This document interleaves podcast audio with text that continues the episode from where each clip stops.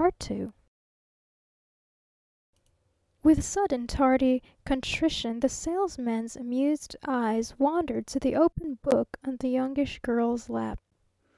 "I sure talk too much," he muttered. "I guess maybe you'd like half a chance to read your story." The expression on the Youngish Girl's face was a curious mixture of humor and seriousness. "There's no special object in reading," she said, "when you can hear a bright man talk." As unappreciatingly as a duck might shake champagne from its back, the Traveling Salesman shrugged the compliment from his shoulders. "Oh, I'm bright enough," he grumbled, "but I ain't refined."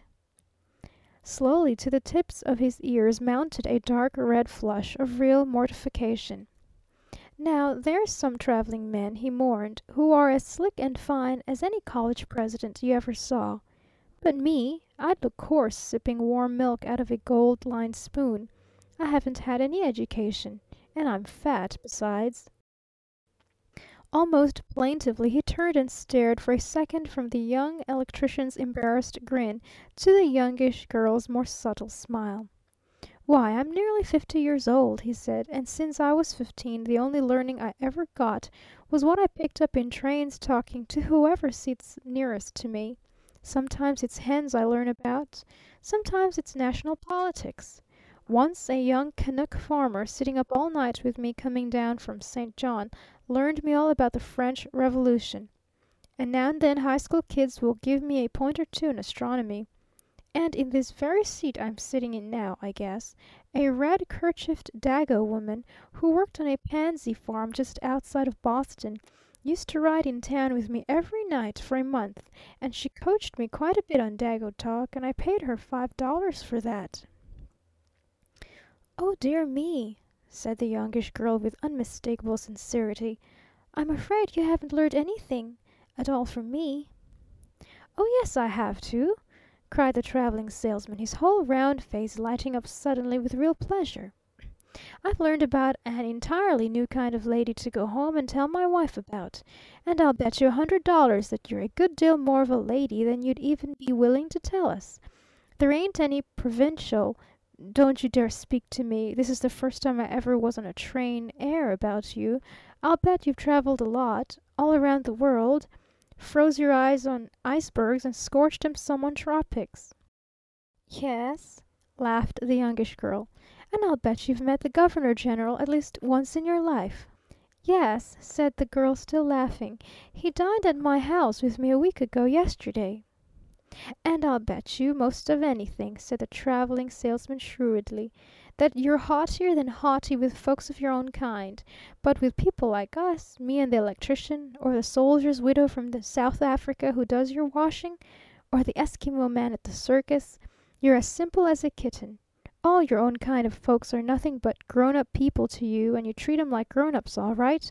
A hundred cents to the dollar; but all our kind of folks are playmates to you, and you take us as easy and pleasant as you'd slide down on the floor and play with any other kind of a kid. Oh, you can tackle the other proposition all right dances and balls and general old lace glories but it ain't fine loafers sitting around in parlors talking about the weather that's going to hold you very long, when all the time your heart's up and over the back fence with the kids who are playing the games. And oh, say," he broke off abruptly, "would you think it awfully impertinent of me if I asked you how you do your hair like that? 'Cause surer than smoke, after I get home and supper is over and the dishes are washed and I've just got to sleep, that little wife of mine will wake me up and say, 'Oh, just one thing more how did that lady in the train do her hair?'" With her chin lifting suddenly in a burst of softly uproarious delight, the Youngish Girl turned her head halfway round and raised her narrow black gloved hands to push a tortoise shell pin into place. "Why, it's perfectly simple," she explained. "It's just three puffs and two curls and then a twist." "And then a twist?" Quizzed the Traveling Salesman earnestly, jotting down the memorandum very carefully on the shining black surface of his sample case. "Oh, I hope I ain't been too familiar," he added with sudden contriteness. "Maybe I ought to have introduced myself first. My name's Clifford. I'm a drummer for Sales and Sales.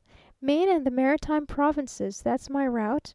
Boston's the home office. Ever been in Halifax?" he quizzed a trifle proudly. "Do an awful big business in Halifax. Happen to know the Emporium store the London, Liverpool, and Halifax Emporium?" The Youngish Girl bit her lip for a second before she answered. Then very quietly, "Yes," she said, "I know the Emporium slightly. That is I own the block that the Emporium is in." "Gee!" said the Traveling Salesman. "Oh, gee! Now I know I talk too much!" In nervously apologetic acquiescence the Young Electrician reached up a lean, clever, mechanical hand and smoothed one more streak of black across his forehead in a desperate effort to reduce his tousled yellow hair to the particular smoothness that befitted the presence of a lady who owned a business block in any city whatsoever. "My father owned a store in Malden once," he stammered out just a trifle wistfully. "But it burnt down. And there wasn't any insurance. We always were a powerfully unlucky family. Nothing much ever came our way." Even as he spoke a toddling youngster from an overcrowded seat at the front end of the car came adventuring along the aisle after the swaying, clutching manner of tired, fretty children on trains.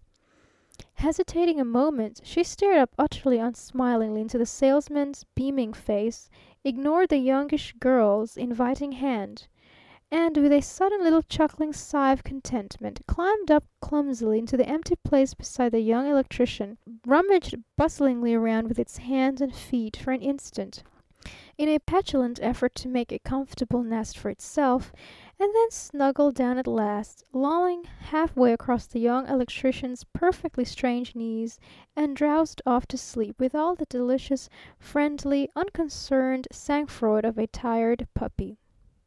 Almost unconsciously the Young Electrician reached out and unfastened the choky collar of the heavy, sweltering little overcoat, yet not a glance from his face had either lured or caressed the strange child for a single second. Just for a moment, then, his smiling eyes reassured the jaded, jabbering French Canadian mother who turned round with a craning neck from the front of the car. "She's all right here. Let her alone he signaled gesticulatingly from child to mother. Then turning to the Traveling Salesman he mused reminiscently. "Talking's all right. But where in creation do you get the time to think? Got any kids?" he asked abruptly. "No," said the Traveling Salesman. "My wife, I guess, is kid enough for me." Around the Young Electrician's eyes the whimsical smile wrinkles deepened with amazing vividness. "Huh!" he said. "I've got six." "Gee!" chuckled the Salesman. "Boys?" The Young Electrician's eyebrows lifted in astonishment. "Sure they're boys!" he said. "Why, of course!" The Traveling Salesman looked out far away through the window and whistled a long, breathy whistle. "How in the deuce are you ever going to take care of 'em?" he asked.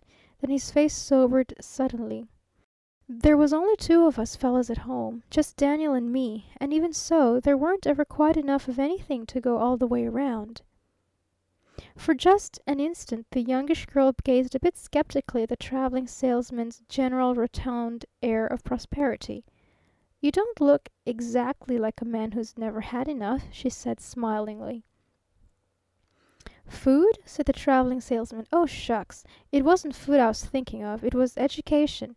Of course," he added conscientiously, "of course when the crops weren't either too heavy or too blooming light, Pa usually managed some way or other to get Daniel and me to school. And schooling was just nuts to me, and not a single nut so hard or so green that I wouldn't have chawed and bitten my way clear into. But Daniel Daniel somehow couldn't seem to see just how to enter a mushy Bartlett pear without a knife or a fork in some other person's fingers. He was all right, you know, but he just couldn't seem to find his own way alone into anything. So when the time came The grin on the Traveling Salesman's mouth grew just a little bit wry at one corner. "And so when the time came it was an awful nice, sweet smelling June night, I remember and I'd come home early I walked into the kitchen as nice as pie where Pa was sitting dozing in the cat's rocking chair in his gray stocking feet, and I threw down before him my full year's school report. It was pink, I remember, which was supposed to be the rosy color of success in our school, and I says, 'Pa, there's my report,' and Pa, I says, as bold and stuck up as a brass weathercock on a new church. 'Pa, teacher says that one of your boys has got to go to college!' And I was grinning all the while, I remember, worse than any Chessy cat. "And Pa he took my report in both his horny old hands, and he spelt it all out real careful and slow and respectful, like as though it had been a lace valentine, and 'Good boy,' he says, and 'Bully boy,' and so teacher says that one of my boys has got to go to college one of my boys! Well, which one? Go fetch me Daniel's report.' So I went and fetched him Daniel's report. It was gray, I remember, the supposed color of failure in our school, and I stood with the grin still half frozen on my face while Pa spelt out the dingy record of poor Daniel's year. And then 'Oh, gorry!' says Pa. 'Run away and g'long to bed. I've got to think. But first,' he says, all suddenly cautious and thrifty, 'how much does it cost to go to college?' And just about as delicate and casual as a missionary hinting for a new chapel, I blurted out loud as a bull, 'Well, if I go up state to our own college and get a chance to work for part of my board, it'll cost me just two hundred and fifty five dollars a year, or maybe maybe ' I stammered. 'Maybe, if I'm extra careful, only two hundred and forty five dollars and fifty I say. For four years that's only nine hundred and eighty two dollars,' I finished triumphantly. "'God!' says Pa. 'Nothing at all except just God!' When I came down to breakfast the next morning he was still sitting there in the cat's rocking chair, with his face as gray as his socks and all the rest of him blue jeans. And my pink school report, I remember, had slipped down under the glove under the stove, and the tortoise shell cat was lashing it with her tail. But Daniel's report, his face, was still clutched up in Pa's horny old hand. For just a second we eyed each other sort of dumb like, and then for the first time, I tell you, I seen tears in his eyes. 'Johnny,' he says, 'it's Daniel that'll have to go to college. Bright men,' he says, 'don't need no education.' Even after thirty years the Traveling Salesman's hand shook slightly with the memory, and his joggled mind drove him with unwonted carelessness to pin price mark after price mark in the same soft, flimsy mesh of pink lisle. But the grin on his face did not altogether falter. "I'd had pains before in my stomach," he acknowledged good naturedly, "but that morning with Pa was the first time in my life that I ever had any pains in my plans. So we mortgaged the house and the cow barn and the maple sugar trees," he continued more and more cheerfully, "and Daniel finished his schooling in the Lord's own time and went to college." With another sudden loud guffaw of mirth all the color came flushing back again into his heavy face. "Well, Daniel has sure needed all the education he could get," affirmed heartily. "He's a Methodist minister now somewhere down in Georgia, and educated way up to the top notch. He don't make no more than six hundred and fifty a year. Six fifty! Oh, glory! Why, Daniel's piazza on his new house cost him one seventy five, and his wife's last hospital bill was two fifty, and just one dentist alone gaffed him sixty five dollars for straightening his oldest girl's teeth." "Not sixty five?" Gasped the Young Electrician in acute dismay. "Why, two of my kids have got to have it done. Oh, come now, you're joshing!" "I'm not either joshing!" cried the Traveling Salesman. "Sure it was sixty five dollars. Here's the receipted bill for it right here in my pocket." Brusquely he reached out and snatched the paper back again. "Oh, no, I beg your pardon. That's the receipt for the piazza. What? It isn't? For the hospital bill, then? Oh, hang! Well, never mind. It was sixty five dollars. I tell you I've got it somewhere." "Oh, you paid for them all, did you?" quizzed the Youngish Girl before she had time to think. "No, indeed," lied the Traveling Salesman loyally. "But six fifty a year! What can a family man do with that? Why, I earned that much before I was twenty one. Why, there wasn't a moment after I quit school and went to work that I wasn't earning real money. From the first night I stood on a street corner with a gasoline torch, hawking raisin seeders, up to last night when I got an eight hundred dollar raise in my salary, there ain't been a single moment in my life when I couldn't have sold you my boots, and if you'd buncoed my boots away from me I'd have sold you my stockings, and if you'd buncoed my stockings away from me I'd have rented you the privilege of jumping on my bare toes. And I ain't never missed a meal yet, though once in my life I was forty eight hours late for one. Oh, I'm bright enough," he mourned, "but I tell you I ain't refined." With the sudden stopping of the train the little child in the Young Electrician's lap woke fretfully. Then as the bumpy car switched laboriously into a siding and the engine went puffing off alone on some non committal errand of its own, the Young Electrician rose and stretched himself and peered out of the window into the acres and acres of snow, and bent down suddenly and swung the child to his shoulder, then, sauntering down the aisle to the door, jumped off into the snow and started to explore the edge of a little snow smothered pond which a score of red mittened children were trying frantically to clear with huge yellow brooms. Out from the crowd of loafers that hung about the station a lean yellow hound came nosing aimlessly forward, and then suddenly, with much fawning and many capers, annexed itself to the Young Electrician's heels like a dog that has just rediscovered its long lost master. Halfway up the car the French Canadian mother and her brood of children crowded their faces close to the window and thought they were watching the snow. And suddenly the car seemed very empty. The Youngish Girl thought it was her book that had grown so astonishingly devoid of interest. Only the Traveling Salesman seemed to know just exactly what was the matter. Craning his neck till his ears reddened, he surveyed and resurveyed the car, complaining, "What's become of all the folks?" A little nervously the Youngish Girl began to laugh. "Nobody has gone," she said, "except the Young Electrician." With a grunt of disbelief the Traveling Salesman edged over to the window and peered out through the deepening frost on the pane. Inquisitively the Youngish Girl followed his gaze. Already across the cold, white, monotonous, snow smothered landscape the pale afternoon light was beginning to wane and against the lowering red and purple streaks of the wintry sunset the Young Electrician's figure, with the little huddling pack on its shoulder, was silhouetted vaguely, with an almost startling mysticism, like the figure of an unearthly traveler starting forth upon an unearthly journey into an unearthly West. "Ain't he the nice boy!"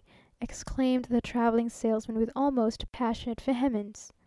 "Why, I'm sure I don't know," said the Youngish Girl a trifle coldly. "Why, it would take me quite a long time to decide just how nice he was. But," with a quick softening of her voice, "but he certainly makes one think of nice things blue mountains and green forests and brown pine needles and a long hard trail, shoulder to shoulder with a chance to warm one's heart at last at a hearth fire bigger than a sunset. Altogether unconsciously her small hands went gripping out to the edge of her seat, as though just a grip on plush could hold her imagination back from soaring into a miraculous unfamiliar world where women did not idle all day long on carpets waiting for men who came on pavements. "Oh, my God!" she cried out with sudden passion. I wish I could have lived just one day when the world was new. I wish I wish I could have reaped just one single, solitary, big emotion before the world had caught it and appraised it and taxed it and licensed it and staled it." Oh "Oho!" said the Traveling Salesman with a little sharp indrawing of his breath. "Oh, so that's what the Young Electrician makes you think of, is it? For just an instant the Traveling Salesman thought that the Youngish Girl was going to strike him. "I wasn't thinking of the Young Electrician at all," she asserted angrily. "I was thinking of something altogether different." "Yes, that's just it," murmured the Traveling Salesman placidly. "Something altogether different. Every time I look at him it's the darndest thing! Every time I look at him I forget all about him. My head begins to wag and my foot begins to tap, and I find myself trying to hum him as though he was the words of a tune I used to know."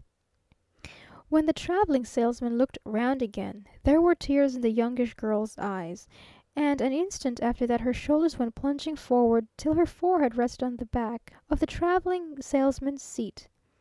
But it was not until the Young Electrician had come striding back to his seat and wrapped himself up in the fold of a big newspaper, and not until the train had started on again and had ground out another noisy mile or so, that the Traveling Salesman spoke again, and this time it was just a little bit surreptitiously. "What you crying for?" he asked with incredible gentleness. "I don't know, I'm sure," confessed the Youngish Girl snuffingly. "I guess I must be tired." "Hum!" said the Traveling Salesman. After a moment or two he heard the sharp little click of a watch. "Oh, dear me!" fretted the Youngish Girl's somewhat smothered voice. "I didn't realize we were almost two hours late. Why, it will be dark, won't it, when we get into Boston?" "Yes, sure it will be dark," said the Traveling Salesman. After another moment the Youngish Girl raised her forehead just the merest trifle from the back of the Traveling Salesman's seat, so that her voice sounded distinctly more definite and cheerful. "I've never been to Boston before," she drawled a little casually. "What?" exclaimed the Traveling Salesman. "Been all around the world and never been to Boston? Oh, I see," he added hurriedly. "You're afraid your friends won't meet you." Out of the Youngish Girl's erstwhile disconsolate mouth a most surprising laugh issued. "No, I'm afraid they will meet me," she said dryly. Just as a soldier's foot turns from his heel alone, so the Traveling Salesman's whole face seemed to swing out suddenly from his chin, till his surprised eyes stared direct into the Girl's surprised eyes. "My Heavens!" he said. "You don't mean that you've been writing an indiscreet letter?" "Yes, I'm afraid that I have," said the Youngish Girl quite blandly. She sat up very straight now, narrowed her eyes just a trifle stubbornly toward the Traveling Salesman's very visible astonishment. "And what's more," she continued, clicking at her watch case again, "and what's more, I'm on my way now to meet the consequences of said indiscreet letter." "Alone?" gasped the Traveling Salesman.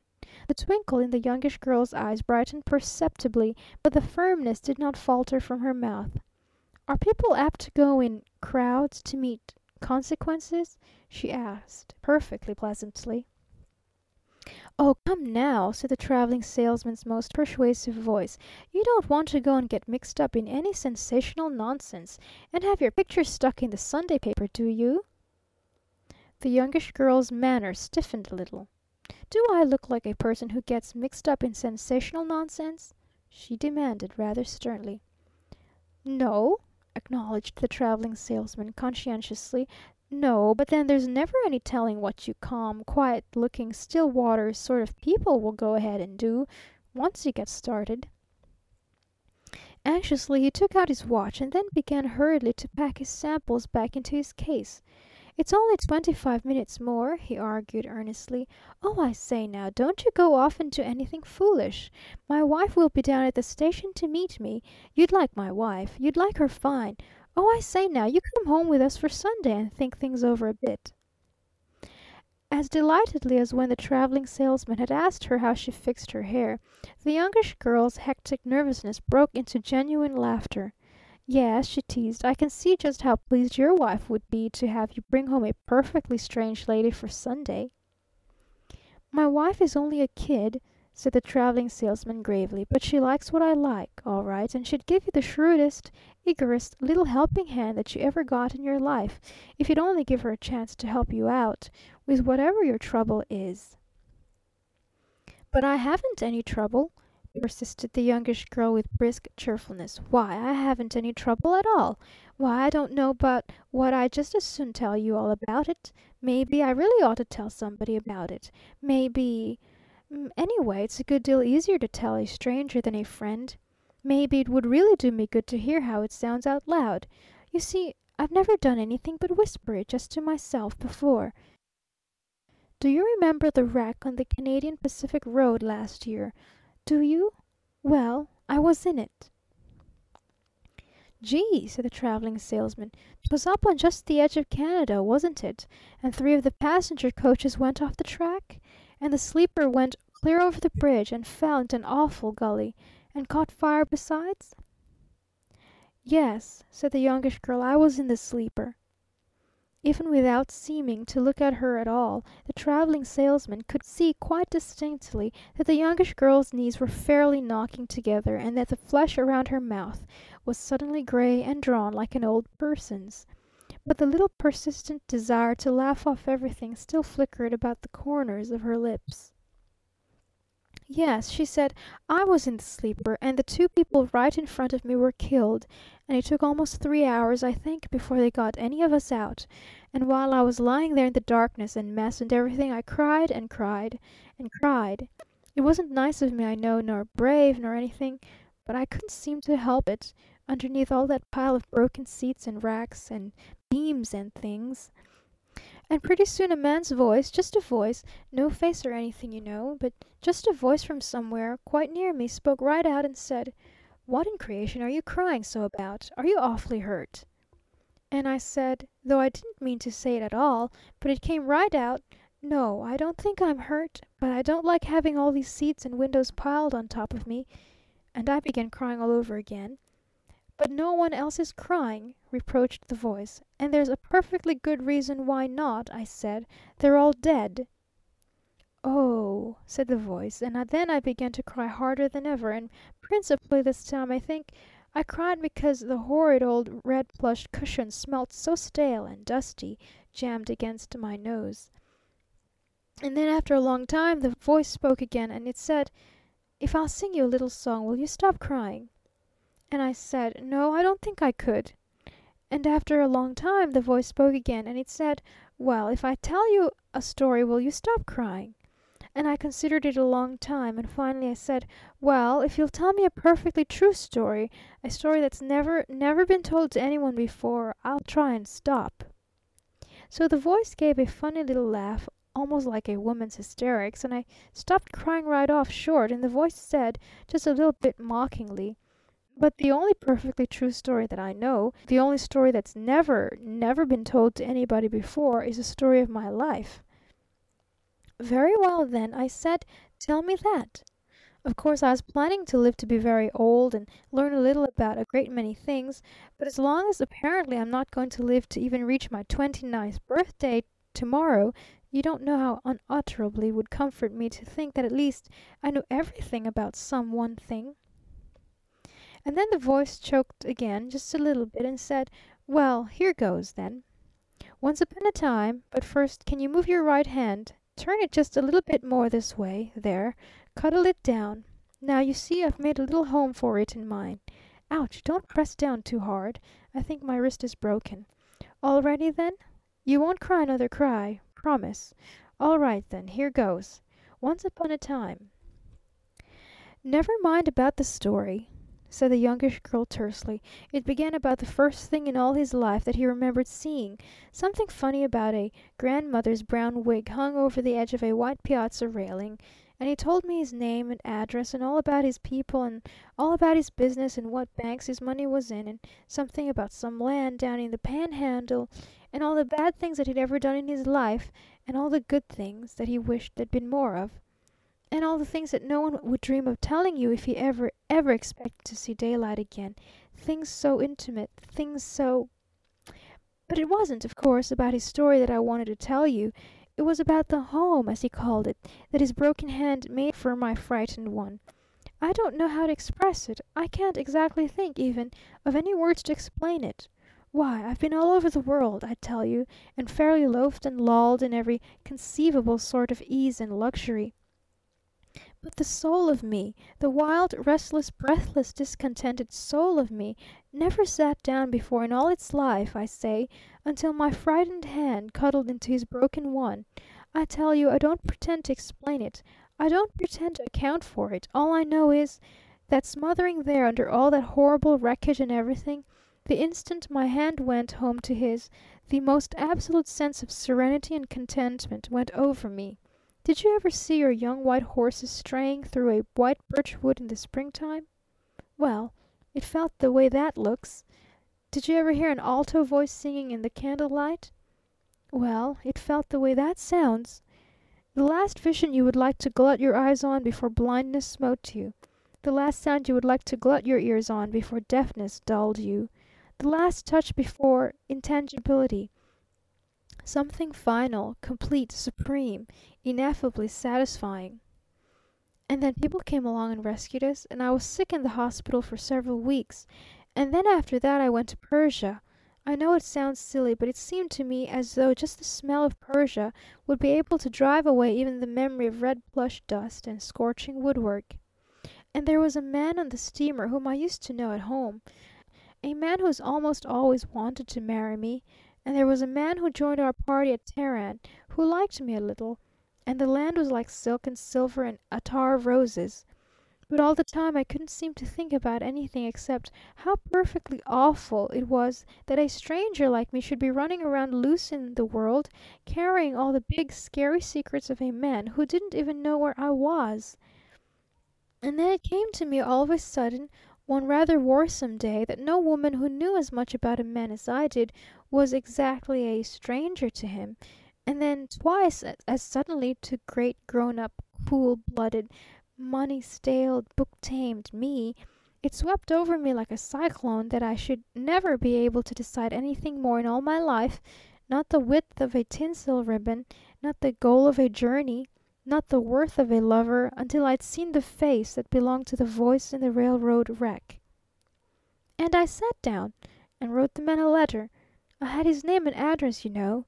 And there in a rather maddening moonlight night on the Caribbean Sea all the horrors and terrors of that other Canadian night came back to me and swamped completely all the arid timidity and sleek conventionality that women like me are hidebound with all their lives, and I wrote him that unknown, unvisualized, unimagined man the utterly free, utterly frank, utterly honest sort of letter that any brave soul would write any other brave soul every day of the world if there wasn't any flesh.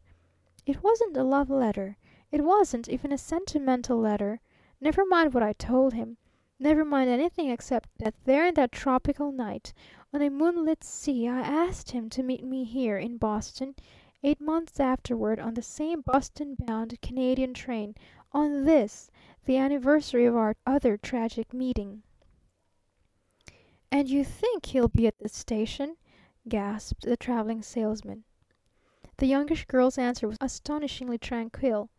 "I don't know, I'm sure," she said. "That part of it isn't my business. All I know is that I wrote the letter and mailed it. It's Fate's move next." "But maybe he never got the letter," protested the Traveling Salesman, buckling frantically at the straps of his sample case. "Very likely," the Youngish Girl answered calmly. "And if he never got it, then Fate has surely settled everything perfectly definitely for me that way.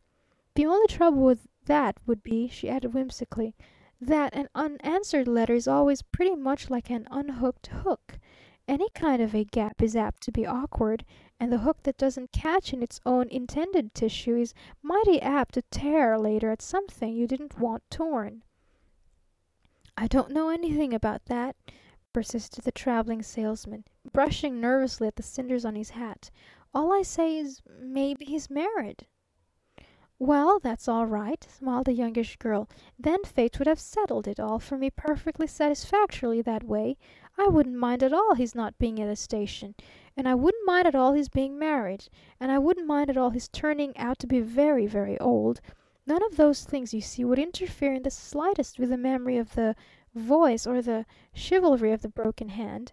The only thing I'd mind, I tell you, would be to think that he really and truly was the man who was made for me, and I missed finding it out.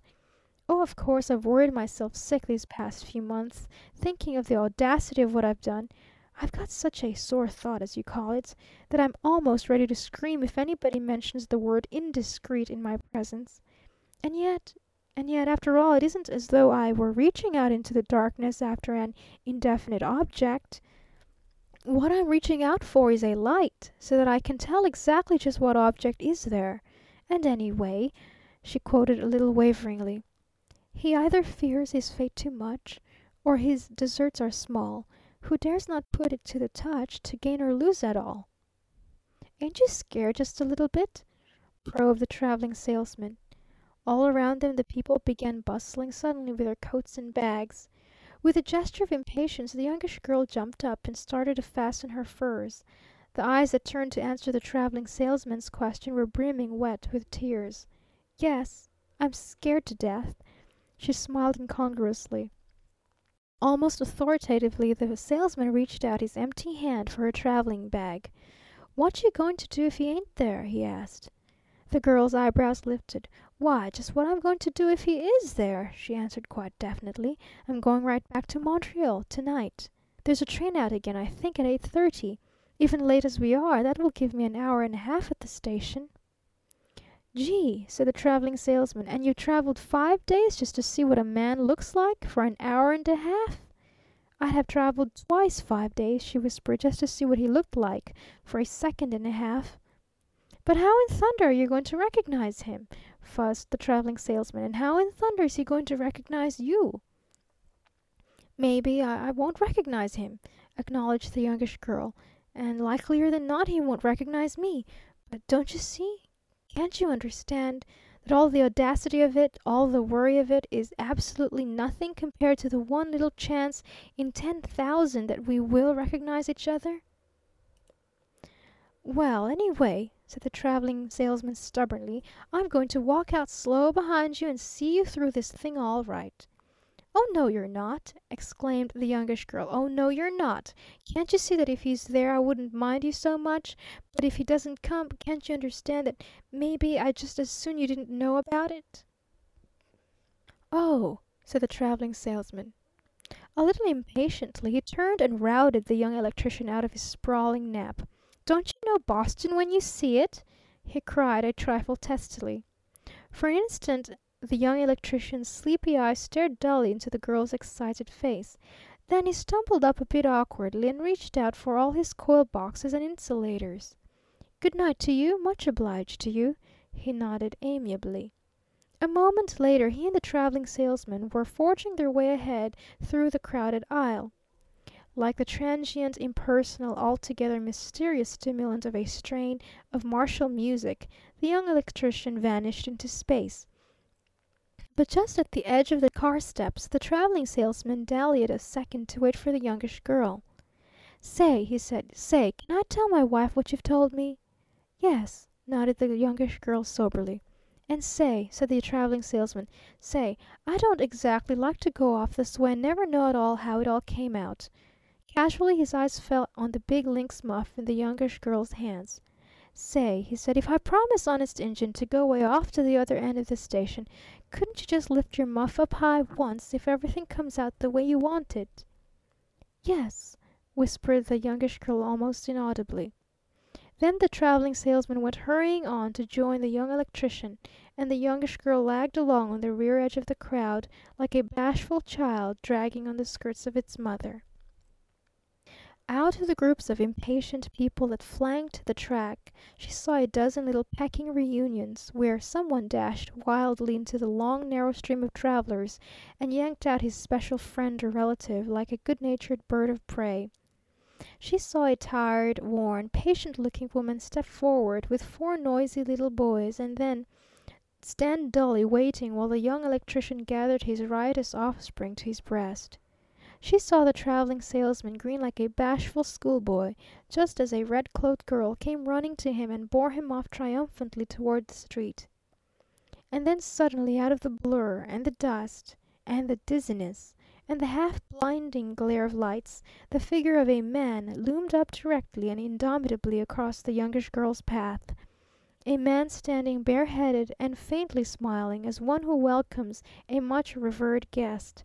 A man, tall, stalwart, sober eyed, with a touch of gray at his temples. A man whom any woman would be proud to have waiting for her at the end of any journey. And right there before all that hurrying, scurrying, self centered, unseeing crowd he reached out his hands to her and gathered her frightened fingers close into his. "You've kept me waiting a long time," he reproached her. "Yes," she stammered. "Yes yes. The train was two hours late." "It wasn't the hours that I was thinking about," said the man very quietly. "It was the year." And then just as suddenly the Youngish Girl felt a tug at her coat, and turning round quickly found herself staring with dazed eyes into the eager, childish face of the Traveling Salesman's red cloaked wife. Not thirty feet away from her the Traveling Salesman's shameless, stolid looking back seemed to be blocking up the main exit to the street. "Oh, are you the lady from British Columbia?" queried the excited little voice. Perplexity, amusement, yet a divine sort of marital confidence were in the question. "Yes, surely I am," said the Youngish Girl softly. Across the little wife's face a great rushing, flushing wave of tenderness blocked out for a second all trace of the cruel, slim scar that marred the perfect contour of one cheek. "Oh, I don't know at all what it's all about," laughed the little wife. "But my husband asked me to come back and kiss you." End of Project Two End of The Indiscreet Letter